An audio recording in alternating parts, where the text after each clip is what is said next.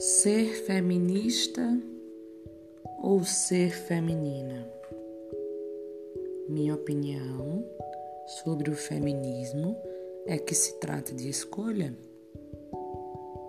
Qual o problema se você puder ficar em casa e mimar a sua família com os afazeres domésticos? Também não vejo problema se a mulher feminista quer correr para o mundo do trabalho e competir com homens, sendo praticamente homens. Isso é uma escolha.